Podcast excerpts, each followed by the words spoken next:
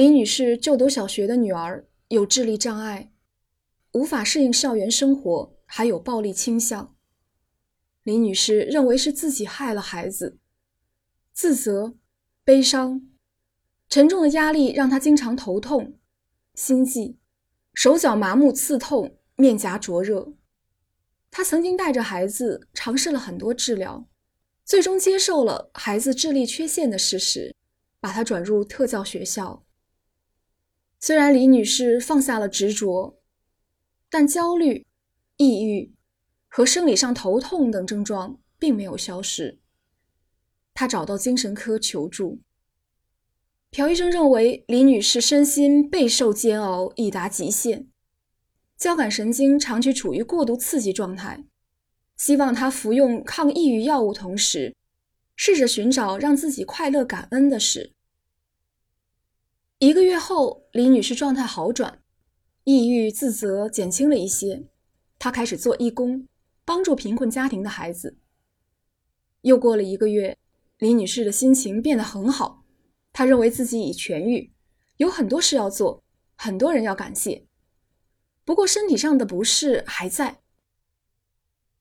朴医生劝她减轻工作量，李女士承认自己的确超负荷工作，但只要闲下来，她就会陷入焦虑，感到生活无趣。只有疯狂工作能让她感到安全快乐。其实他并没有摆脱情绪习惯的束缚，大脑仍然过度紧张，需要强烈的情绪刺激。有一天，李女士提前了好几日来复诊，神情沮丧。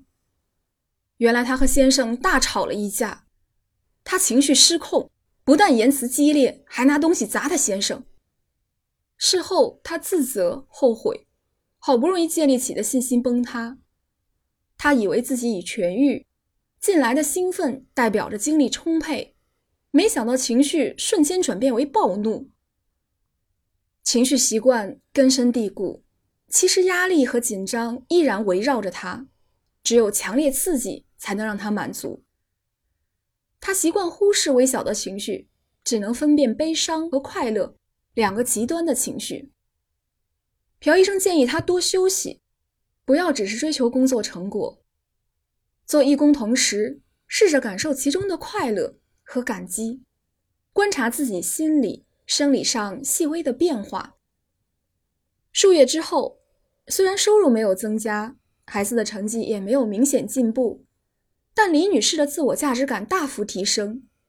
看到女儿不再唉声叹气，而是心怀感恩，身体的不适也无影无踪了。